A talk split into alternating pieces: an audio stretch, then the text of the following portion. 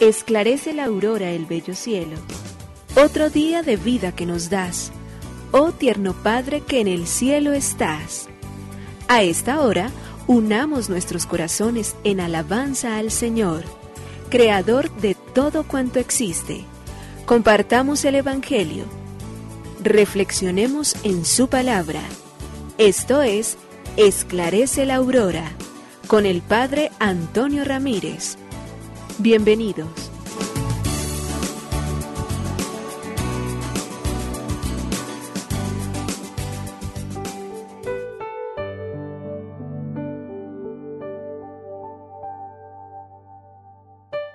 Con muy buenos días, hoy es domingo 12 de diciembre del año 2021. Aquí estamos al inicio de esta jornada nuevamente llenos de gratitud y bendición delante del Señor. Más tiempo va corriendo, más nos aproximamos entonces a la bendición de gracia con la cual el Señor quiere venir a encontrarnos a nosotros.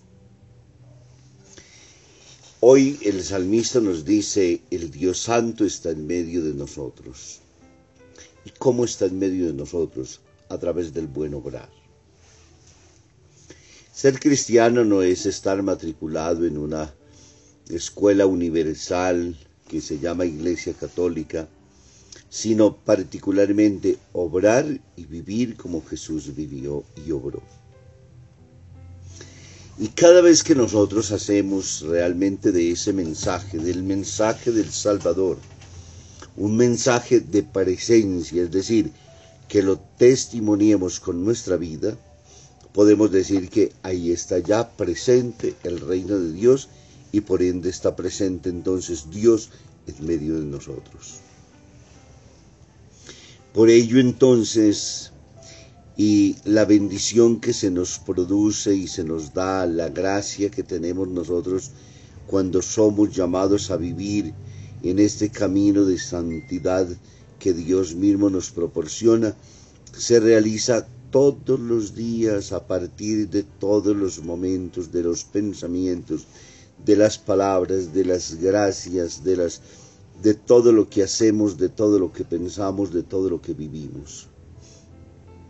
Solo así podemos decir que Él es nuestra salvación, porque ha dejado de ser una teoría aprendida para volverse, para convertirse en vida, en vida concreta, en vida hecha presencia, en vida que toca la realidad y en la persona misma del el creyente.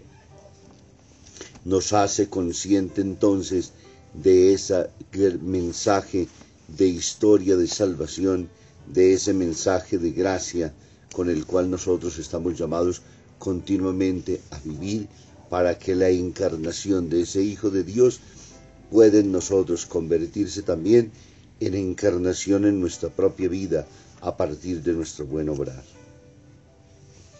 Por esta gracia entonces hoy le pedimos en el tercer domingo de el Señor que nos va preparando para el encuentro con Jesús que nos permite entonces acogerlo, pero ante todo que nos permita vivenciarlo hoy de la manera más plena, de la manera más auténtica, de la manera que llene realmente todo nuestro verdadero y auténtica vida para que sea mensaje de salvación, para que sea como Juan mismo nos lo proclama en este domingo, entonces gracia y salvación para nuestra propia vida.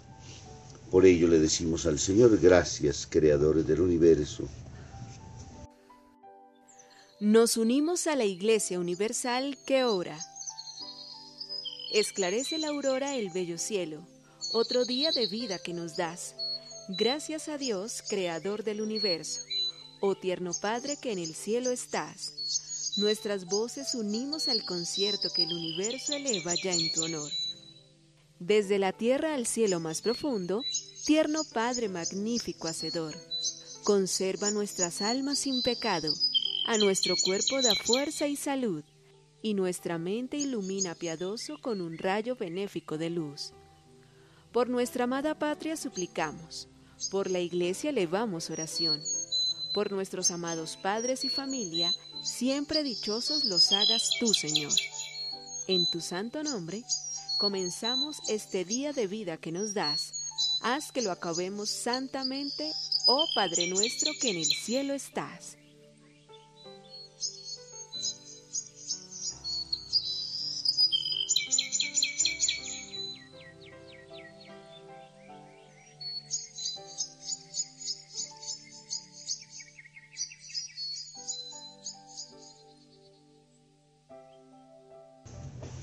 Continuando con Evangelium Gaudium del Papa Francisco en el numeral 122 dice, la fuerza evangelizadora de la piedad popular. Del mismo modo podemos pensar que los distintos pueblos en los que ha sido inculturado el Evangelio son sujetos colectivos activos, agentes de la salvación. Esto es así porque cada pueblo es el creador de su cultura y el protagonista de su historia. La cultura es algo dinámico, que un pueblo recrea permanentemente y cada generación le transmite a la siguiente un sistema de actitudes ante las distintas situaciones existenciales que ésta debe formular frente a sus propios desafíos. El ser humano es al mismo tiempo hijo y padre de la cultura a la que pertenece cuando un pueblo se ha inculturizado el Evangelio, en su proceso de, de transmisión cultural también transmite la fe de manera siempre nueva.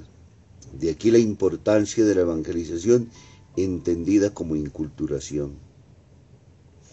Cada porción del pueblo de Dios al traducir su vida, el don de Dios según su propio genio, da testimonio de la fe recibida y enriquece con nuevas expresiones que son elocuentes.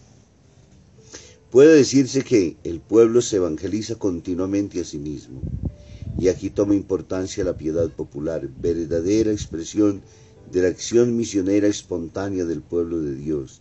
Se trata aquí de una realidad en permanente desarrollo, donde el Espíritu es el agente principal. Lectura del Santo Evangelio según San Lucas, capítulo 3, versículo del 10 al 18. En aquel tiempo la gente preguntaba a Juan, entonces, ¿qué debemos hacer? Él contestaba, el que tenga dos túnicas que comparta con el que no tiene, y el que tenga comida haga lo mismo. Vinieron también a bautizarse unos publicanos, y le preguntaron, Maestro, ¿qué debemos hacer nosotros? Él le contestó, No exijan más de lo establecido. Unos soldados igualmente le preguntaban, ¿y nosotros qué debemos hacer? Él le contestó, No hagan extorsión, ni se aprovechen de nadie con falsas denuncias, sino conténtense con la paga. Como el pueblo estaba expectante y todos se preguntaban en su interior sobre Juan si era o no el Mesías, Juan les respondió dirigiéndose a todos, Yo los bautizo con agua, pero el que viene es más fuerte que yo, a quien no merezco desatarle la correa de sus sandalias. Él los bautizará con Espíritu Santo y fuego. En su mano tiene el rastrillo para aventar su grano, reunir su trigo en el granero y quemar la paja en, una hoguera que no se apaga. Con estas y otras y muchas exhortaciones anunciaba al pueblo el Evangelio. Palabra del Señor. Gloria a ti, Señor Jesús. El Evangelio de Lucas en el capítulo 3, versículo del 10 al 18 nos coloca hoy un gran y profundo desafío presentado por la persona de Juan el Bautista. Juan es un personaje muy importante en la historia de la salvación, puesto que él, primero perteneciendo en el, tronco de la familia del mismo Jesús, ahora entonces aparece como el gran profeta que clama en el desierto. Lo hemos escuchado desde el primer domingo, donde él mismo, anunciando ya y proclamando como voz que grita en el desierto, preparen un camino al Señor, un camino bien dispuesto, en este día nos reta y nos desafía de manera muy concreta. Entra en el mundo de lo práctico, no se queda en las, podríamos decir, en las fórmulas generales, sino que entra en el, en mensaje que golpea particularmente la conciencia del pueblo. Durante estos días hemos escuchado muchos de los debates y algunos de los cuales les han hecho un eco muy, muy, muy profundo, ha sido particularmente entonces al que las palabras de Rodolfo Hernández acusaba a los otros que porque ya habían gobernado y no habían cambiado absolutamente nada. Hoy, traduciendo este mensaje y no politizándolo, sino particularmente reflexionándolo lo podemos encontrar en las mismas condiciones y características. Juan sigue invitando entonces al cambio de mentalidad y de corazón. Hemos dicho que cambiar, que convertirnos no es echarnos un barniz, ni coger una Biblia entonces para salir por la calle, ni tener un rosario en las manos, sino de manera particular también con todo ello Ahora entonces tener un corazón y una mentalidad completamente nueva. Es decir, que lo que todavía no nos importaba, ahora comience a importarnos y lo que no nos dolía comience a dolernos ahora y lo que no nos daba rabia ahora comience a convertirse para nosotros en proceso de sentir que con el pueblo tenemos que caminar. Por ello entonces la gente inquieta va donde Juan el Bautista. Y al, al preguntarle a él qué debemos hacer, y lo hacían por categorías de personas o por grupos sociales, la primera acción inquietante que resulta es, todos los seres humanos queremos ser siempre mejores. Todos los seres humanos queremos salir siempre de ese mundo estrecho de egoísmos y de envidias y de rivalidades y de acciones únicamente egoístas desde nosotros para comenzar a pensar en los demás. Y por ello entonces le llegan varias categorías. Los primeros son los recaudadores de impuestos, a ellos que les dice, no exijan más de lo maldado, no sobornen al pueblo. Los soldados entonces les dicen, no levanten ni hagan falsos testimonios, no exijan dinero a la fuerza, no hagan denuncias falsas, conténtense con el sueldo. Y podríamos seguir haciendo un elenco importantísimo y grande, a mí como papá, a mí como educador, a mí como médico, a mí como profesor, a mí como trabajador, a mí en cualquier ámbito donde yo me encuentre, ¿qué sería particularmente lo que me diría y me pediría el Señor para poder estar allí y para poder responder? Y seguramente Juan no faltaría, estudien, respeten a sus padres, perdonen continuamente, amen y sirvan a los otros, no defrauden absolutamente a nadie, no inventen falsos testimonios contra los demás, no se recreen en la vida generando el chisme y destruyendo a los demás. Sean profesionales competitivos, háganlo todo honestamente, sean padres de familia cumplidores del deber, no amañados a los intereses del mundo que hoy se crea, ni particularmente frente a los hijos que tratando de acontentarlos no se les educa para la vida.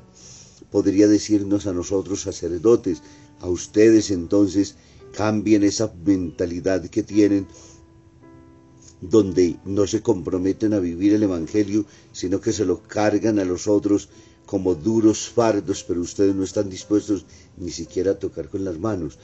Es decir, Él tocaría nuestra conciencia y nos haría.